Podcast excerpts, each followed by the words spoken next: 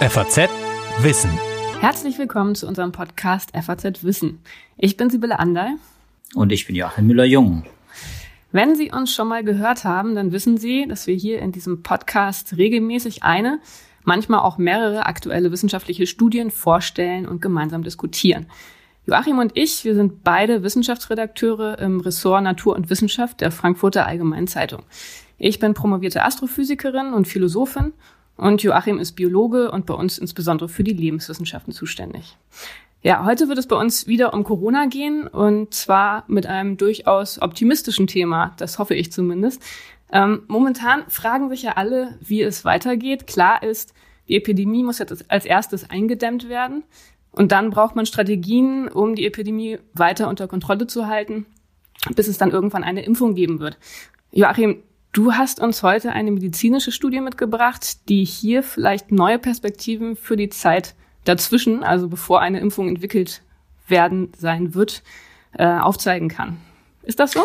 Ja, ich glaube, äh, Sibylle, das ist, das ist so. Äh, wenn du mich fragst, wenn du die Experten fragst, äh, dann wird das Bild vielleicht wieder ein gemischtes sein.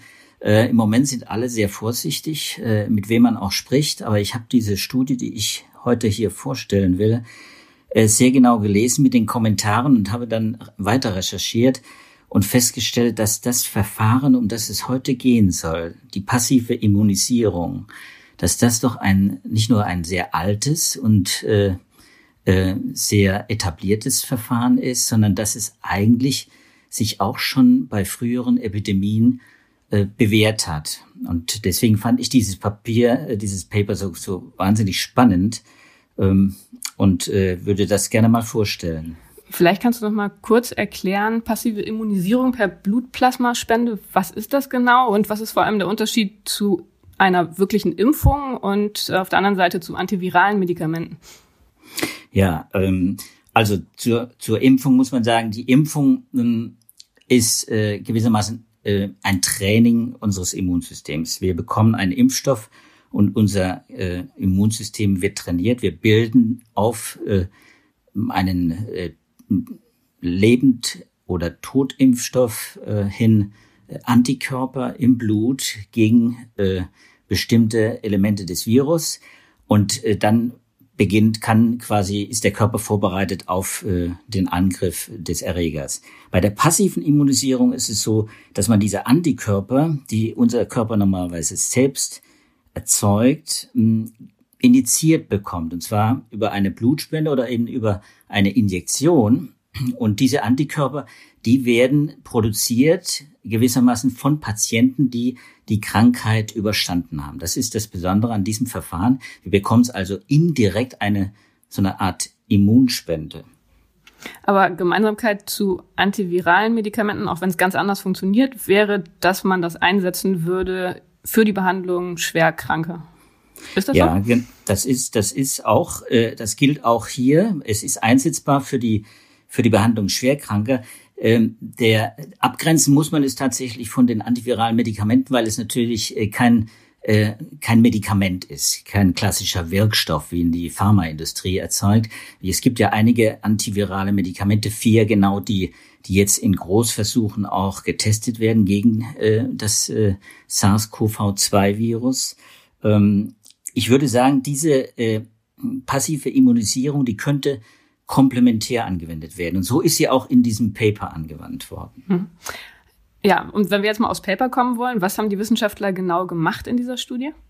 Ja, das ist deswegen auch ein spannendes Paper, weil es äh, eine ganz kleine Studie ist, aber in einem ganz großen Medizinfachjournal erscheint. Äh, und ich habe mich natürlich sofort gefragt, wie kann das sein, dass eine Studie mit fünf Patienten äh, aus China, muss man sagen, äh, dem Anfang aus der Zeit äh, Anfang der, der Pandemie ähm, in so ein großes Genre kommt. Äh, und das erklärt sich dann, wenn man das Editorial dazu liest, das von amerikanischen äh, Spezialisten auch dann ähm, geschrieben worden ist.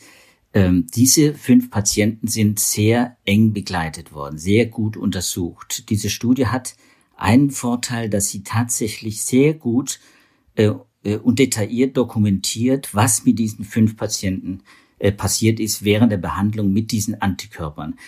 Man muss dazu sagen, diese, diese Antikörper wurden äh, gewonnen, äh, relativ äh, kurzfristig von Patienten allerdings, die die, die, die Krankheit schon äh, einige Zeit, einige Wochen überstanden haben. Also es wurde nachgewiesen, dass die genesenen Patienten quasi keine Viren mehr im Blut haben. Und nachdem das passiert ist, kann man ihnen Blutplasma entnehmen. Mit einem Standardverfahren, das ist überall auf der Welt Standard, äh, Standard die äh, Plasmapherese. Äh, und da wird Blutplasma in, ja, auch in großen Mengen gewonnen. Also 200, 400, 500 Milliliter. Und in diesem Plasma, das gewonnen wird, sind die Antikörper gegen das Virus vorhanden. Und es war völlig unklar. Es war völlig unklar eigentlich, das wird wahrscheinlich deine Frage sein, äh, woher weiß man, dass da wirklich Antikörper drin sind? Es war natürlich äh, ähm, völlig unklar, was dieses, äh, ob es wirklich genug Antikörper gibt in dem Blut. Das ist auch eine entscheidende Frage, ob äh, die SARS-Patienten ähm, tatsächlich, ob jeder, der äh, von der Krankheit äh, äh, geheilt wird oder äh, es, es übersteht, tatsächlich auch ähm, Antikörper, genügend Antikörper bildet, um quasi therapeutisch zu wirken. Also das heißt, bei dieser Studie gab es relativ viele Fragezeichen, relativ viele Unklarheiten, aber die haben es da in China einfach mal ausprobiert, das bei fünf Patienten anzuwenden. Und was war dann das Ergebnis? Ja, das war also absolut eine, eine experimentelle Studie, das muss man sagen. Es war allerdings nicht die einzige Studie. Es gab einige andere Studien, äh, die auch experimentell sind, auch relativ kleine Patientengruppen. Deswegen kann man daran viel Kritik üben. Es gab auch keinerlei Kontrollen. Das ist einer der großen Schwachpunkte, ähm, dass man also nicht weiß, ähm, ob tatsächlich die Antikörpertherapie äh, gewirkt hat oder ob es vielleicht einfach Glück war, dass die Patienten die Krankheit überstanden haben. Aber die, um das nochmal ganz klar zu sagen, denen ging es dann besser, nachdem sie das Blutplasma bekommen haben. Denen ging es deutlich besser und äh, noch besser äh, kann man dieses Ergebnis finden, wenn man weiß, dass diese Patienten, bevor sie mit dem Blutplasma behandelt wurden, äh, wochenlang ähm, quasi krank waren, schwer krank waren. Die waren auch alle fünf äh, beatmet worden. Einer mit einer extrakorporalen Beatmung sogar, vier mit einer, mit einer klassischen äh, Beatmungsmaschine. Äh, sie waren alle schwer krank und wurden äh, tagelang auch mit antiviralen Medikamenten, mit äh, auch diesen experimentellen antiviralen Medikamenten, die man äh, parallel quasi auch in China schon getestet hat, äh, quasi äh, therapiert und man hat allerdings keine Besserung festgestellt bei dem Patienten. Man hat auch Interferone gegeben, man hat alles gegeben, was quasi zur Verfügung stand, um den Patienten ähm, quasi Linderung zu verschaffen. Um es war allerdings kein, keine Besserung zu beobachten, bis dann eben äh, man sich entschlossen hat, diese Plasmatherapie äh, zu machen. Und man hat äh, quasi am selben Tag, als man ähm, den äh, Spendern, den Blutspendern das Plasma äh, entnommen hat, hat man äh, zwei Dosen, zwei, je 200, äh, 250 Milliliter von dem Blutplasma übertragen auf die Patienten. Und aufgrund der Tatsache, dass es dann bei allen zu einer Besserung kam, geht man jetzt davon aus, dass, dass diese methodischen Probleme, also dass man auch viele andere Medikamente mit im Spiel hatte, dass man keine randomisierte Gruppe hat, keine Kontrollgruppe, also aufgrund dieser sehr detaillierten Überwachung ähm, sagt man dann jetzt, dass diese Studie schon obwohl sie so viele Schwächen hat, halbwegs glaubwürdig ist. Ja, also wie gesagt, da gab, gibt's noch einige andere Studien, aber äh, der Effekt, den man beobachten kann und den man in dieser Studie schön nachlesen kann, ist, dass es quasi schon vom zweiten Tag äh, nach der Transfusion äh, Besserung gab. Das, die Viruslast ist äh, zurückgegangen, das Fieber ist relativ schnell zurückgegangen. Und die Patienten waren am Tag zwölf nach der Plasmaübertragung äh, quasi alle schon geheilt. Die wurden auch dann äh, mindestens drei davon wurden äh, auch aus der Klinik entlassen. Das heißt also, der Effekt war eindeutig, er war auch bei jedem äh, vorhanden. Und äh, wenn nur, wenn man nur diese Studie hätte, würde man sagen, das ist ja fast eine Wunderheilung. Allerdings äh, ist eben auch der Punkt, äh, muss man sagen, dass äh, dass diese Patienten, die man behandelt hat, einige Spezialitäten aufweisen. Zum Beispiel sind sie doch äh, relativ äh, jung. Also sie sind äh, zwischen 30 und 70 und 73 ist, glaube ich, der älteste. Ähm, es ist allerdings nur ein Patient. Die meisten, nämlich vier von fünf, sind unter 60 Jahren. Ich habe eine zweite Studie gefunden, da waren die Patienten auch ähnlich gut und schnell äh, genesen. Es war allerdings das gleiche Problem. Die Patienten waren zwischen 45 und 60. Das sind nicht die typischen Risikopatienten, die wir heute sehen und um die wir uns eigentlich dann auch äh, vordringlich kümmern müssen und die wahrscheinlich auch damit behandelt werden sollen. Ja, das führt mich dann gleich zu meiner nächsten Frage, weil es ja bei der Behandlung bestimmt auch Risiken für die Patienten gibt. Spielte das dabei eine Rolle, dass man eher junge Patienten behandelt hat? Ja, das wird wahrscheinlich eine Rolle spielen. Man hat äh, quasi nur eine Person, ein Mann, äh, der eine Vorerkrankung hat. Der hat Bluthochdruck gehabt. Äh, und, ähm, und die anderen hatten keinerlei Vorerkrankungen. Äh, das ist wahrscheinlich äh, natürlich ideal, um solche so eine experimentelle Therapie anzusetzen. Äh, über die Gründe schreiben die Wissenschaftler nichts, aber man, man kann es annehmen. Und das ist sicher auch ein Vorteil für die Patienten, dass sie keine Vorerkrankungen haben. Deswegen ist es eigentlich umso wichtiger, dass man jetzt das Ganze, und das schreiben ja auch die, die, äh, die Kommentatoren zu dieser Studie, dass man jetzt ganz schnell äh, randomisierte kontrollierte Studien, größere Studien auch äh, vornimmt, um zu sehen, ob das wirklich so im großen Stil auch so funktioniert und die Effekte überall zu sehen sind. Nun hattest du vorhin schon erwähnt, dass bei anderen Viren dieses Verfahren, diese Therapie ja auch angewendet wird. Was gibt es da für Erfahrungswerte und kann man auf der Grundlage der ähm, Behandlung anderer Viruserkrankungen auch etwas über die Risiken für den Patienten sagen? Ja, das Spannende ist, dass man diese äh, Plasmatherapie eigentlich schon seit dem 19. Jahrhundert verwendet. Fast unglaublich, wenn man bedenkt, dass die, dass die Antibiotika ja erst in den 40er Jahren des vorigen Jahrhunderts, also quasi die 40, 50 Jahre später, äh, entdeckt worden. Also Ende des 19. Jahrhunderts wurden die ersten Blutübertragungen äh, gemacht und äh, da hat man diese Effekte auch schon genutzt. Es gab allerdings natürlich auch Komplikationen, weil man äh, vor 1900 äh, gar nicht wusste, dass es verschiedene Blutgruppen gibt. Also die Blutgruppenverträglichkeit ist ein wichtiger Aspekt, natürlich auch für diese Therapie muss man immer bedenken, es müssen verträgliche Spender sein. Das hat sich dann allerdings im Laufe der Jahrzehnte, äh, natürlich hat man das in den Griff gekriegt, das war dann nicht mehr das Problem. Das Problem war dann eher, als man es in der, zum Beispiel in der spanischen Grippe angewendet hat, auch da hunderte von Patienten man hat nicht so ganz klare Effekte gehabt. Man hat auch bei, bei späteren Anwendungen, äh, bei Influenza oder bei äh, SARS, äh, bei Ebola, bei Masern, äh, Mumps, äh, bei vielen äh, verschiedenen äh, äh, Infektionskrankheiten hat man Effekte festgestellt, aber ähm, sie waren äh, für viele Spezialisten nicht überzeugend genug, so dass man das im großen Stil äh, eingeführt hat. Das ist natürlich auch logistisch auch äh, eine besondere Herausforderung. Blutspenden muss man sammeln, man muss das Blutplasma herausfiltern, man muss auch das Blut, man muss auch sicher sein, dass das Blut nicht mit anderen Erregern zum Beispiel infiziert ist. Auch das ist ein wichtiger Aspekt bei der Sache.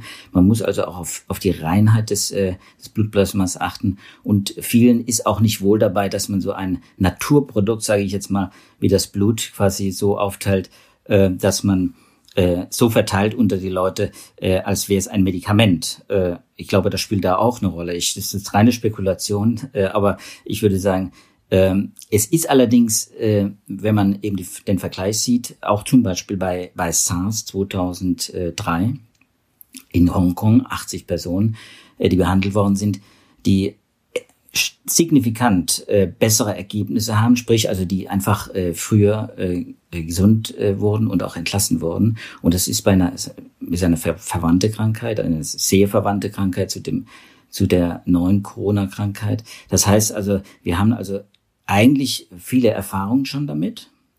Und mich hat ein bisschen gewundert, dass man da nicht stärker äh, zugreift und dass man das nicht, nicht breiter testet. Und äh, du hast den Kommentar gelesen. Ich äh, habe aus dem Kommentar eindeutig herausgelesen, dass jetzt eigentlich sofort, dass die Dringlichkeit, Vorbereitungen zu treffen, jetzt eigentlich genauso vorhanden sind, vorhanden ist wie, wie äh, für die, äh, zum Beispiel für die Einführung von Tests überall. Also mhm. auch da wird ist eine Dringlichkeit, die, die man übrigens auch zwei, drei Wochen vor gab es einen, einen Beitrag, im Journal of Clinical Investigation, ein ähnlich hochrenommiertes äh, Magazin, in dem auch ein dreiseitiger Beitrag zu der Plasmatherapie kam. Und dann haben auch diese Wissenschaftler, auch Amerikaner, äh, vom Albert Einstein College in New York äh, darauf hingewiesen, dass man eigentlich, wenn man das machen will, jetzt anfangen müsste, ganz dringend aufgrund der Erfahrung, die man in China gemacht hat mit SARS-2, dass man jetzt anfängt, wirklich kontrollierte Studien zu starten. Ja, das schreiben auch tatsächlich die Autoren selbst in ihrem Paper, dass das jetzt der dringliche nächste Schritt ist, dass man auf klinische Studien ähm, das Ganze ausweitet und guckt, was an ihrer Pilotstudie dran ist. Was ist denn da geplant? Ähm, gibt es da Pläne für Deutschland, für europäische Länder? Da ist doch jetzt bestimmt schon einiges, ähm, was so in Vorbereitung ist, oder?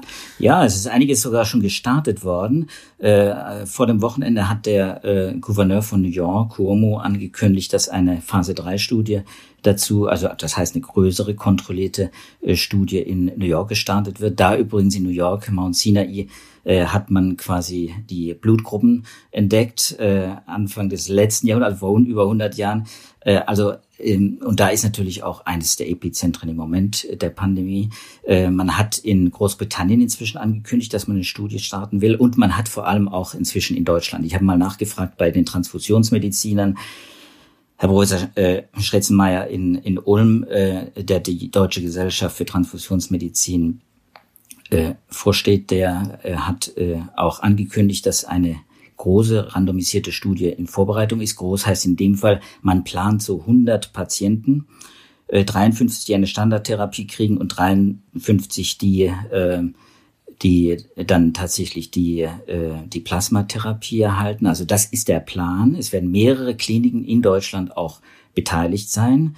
Und das wird in den nächsten Wochen starten. Das ist im Moment in der Zulassungsphase beim Paul-Ehrlich-Institut in Langen und äh, ist auch in der Ethikkommission. Auch das muss ja alles seine Richtigkeit haben. Das muss, das muss auch genehmigt werden. Das ist völlig klar. Und trotzdem, wenn ich ehrlich bin, äh, nachdem ich diese ganze Literatur über diese äh, Erfolge auch in, in China jetzt, die natürlich äh, nicht aus kontrollierten Studien stammen, aber eben auch mit der ganzen Vorgeschichte SARS, Ebola, wo es auch Erfolge gab, äh, frage ich mich schon, warum man nicht ähnlich wie bei der bei der äh, Impfstoffentwicklung jetzt parallel vorgeht, dass man zum Beispiel auch in den Blutbanken schon die Vorbereitungen trifft, dass man jetzt auch möglicherweise schon quasi äh, äh, die Geräte, die ja vorhanden sind, die Plasmapheresegeräte, das ist, das ist kein Problem, dass man äh, quasi auch die genesenen Patienten schon rekru zu rekrutieren versucht hat. Wir haben ja inzwischen, äh, weltweit haben wir, haben wir 200.000 fast äh, äh, genesene Patienten, registrierte genesene Patienten, muss man sagen. Und in Deutschland haben wir einige tausend auch schon genesene Patienten. Also man könnte jetzt schon genesene Patienten rekrutieren. Und wenn es stimmt, was Herr Schretzenmeier mir gesagt hat, und ich gehe davon aus, nein, er kennt die Literatur ganz sicher sehr gut, äh, dann ist klar, das hat auch München gezeigt, also die SARS-Patienten, die man zuerst in München gefunden hat, die einen milden Verlauf hatten, äh, du erinnerst dich, äh, im Februar dass diese Patienten, obwohl sie einen milden Verlauf hatten, viele Antikörper im Blut hatten. Das heißt also, diese Serokonversion heißt das im, im Fach, äh, äh, im Fachjargon, diese Sero, die Bildung von Antikörpern, die beginnt auch bei einer, äh, bei einer milden Krankheit. Das heißt, man könnte jetzt, wenn man mit Antikörpertests die, die genesenen Patienten mh, findet, äh, dann wirklich schon beginnen, quasi äh, Blut äh, spenden zu lassen und das Blut, äh, auch das Blutplasma, kann man einfrieren. Also man kann damit äh, über viele Monate äh, und sogar Jahre damit arbeiten, wenn man es braucht und will.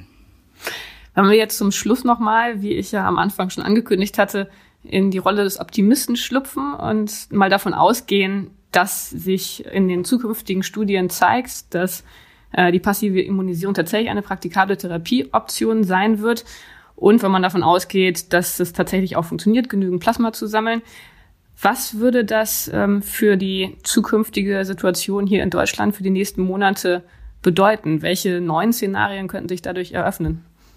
Naja, also ich würde sagen, wenn man sicher ist, dass es keine schweren Nebenwirkungen hat. Bis jetzt hat es noch keinen Fall gegeben mit schweren Nebenwirkungen. Wenn man sicher ist, dass es also sicher ist und wenn man sicher ist, dass es funktioniert, dann muss man jetzt herausfinden in, in, den, äh, in diesen großen kontrollierten Studien, bei welchen Patienten hilft es am besten, Bei dieser chinesischen Studie, die ich heute vorgestellt habe, waren es Schwerkranke. In Deutschland sollen es milder krank, also moderat kranke sein, die also noch nicht beatmet werden, die allerdings zum Beispiel schon mit Sauerstoff beatmet werden. Das heißt, man bekommt dann auch ein Gefühl dafür, äh, welches Stadium auch das Beste ist, an dem man äh, die Immuntherapie gibt. Äh, diese Plasmaspende ist ja äh, etwas, was man sogar zur Prophylaxe einsetzen kann. Immunglobuline werden bei vielen, bei Hepatitis A, B auch zur Prophylaxe, zur Prävention von Krankheiten eingesetzt. Ähm, also quasi so eine Passivimpfung. Ähm, das ist noch nicht ganz klar. Das muss alles geklärt werden. Das äh, ist völlig klar. Aber dann am Ende wird es äh, so sein. Das ist das auch, was mir Rosa Schretzenmeier auch klar gesagt hat, dass man es vermutlich äh, komplementär zu einer äh, Medikamententherapie einsetzen will. Und das ist ja das, was sie jetzt auch in China gemacht haben. Ähm, und wenn man tatsächlich die Möglichkeit hat, Medikamente, die ja auch jetzt getestet werden, und dann diese, diese äh, Plasmatherapie einzusetzen, dann sehe ich äh, tatsächlich die Möglichkeit, dass man zumindest die Spitze äh, nimmt. Die Spitze heißt, äh, die Hochrisikopatienten, schwerkranke Hochrisikopatienten eben vor dem Tod bewahrt. Und das ist für mich optimistisch genug. Und was dann auch wiederum die Krankenhäuser entlasten würde, nehme ich an. Was absolut, was genau das Ziel auch der gegenwärtigen Strategie auch ist, die, Kurve abzuflachen, die Intensivkliniken äh, zu entlasten, das Personal vor allem auch zu entlasten. Also je weniger Schwerstkranke wir haben, je weniger Beatmung notwendig ist, umso besser für das ganze System und, äh, und umso größer auch die Überlebenschancen der Patienten. Na, dann hat sich ja meine Hoffnung auf eine optimistische Perspektive soweit erstmal eingelöst. Wir warten jetzt auf die Ergebnisse der geplanten und vorbereiteten Studien. Lieber Joachim, vielen Dank für diese spannenden Einblicke. Das war der Podcast FAZ Wissen. Mein Kollege Joachim Müller-Jung und ich verabschieden uns und freuen uns, wenn Sie auch nächste Woche wieder mit dabei sind. Wenn Ihnen die Folge gefallen hat und Sie die nächste Folge nicht verpassen wollen, dann können Sie uns gerne bei Spotify, Apple Podcast oder bei jedem anderen Podcatcher abonnieren. Bis zum nächsten Mal. Tschüss zusammen.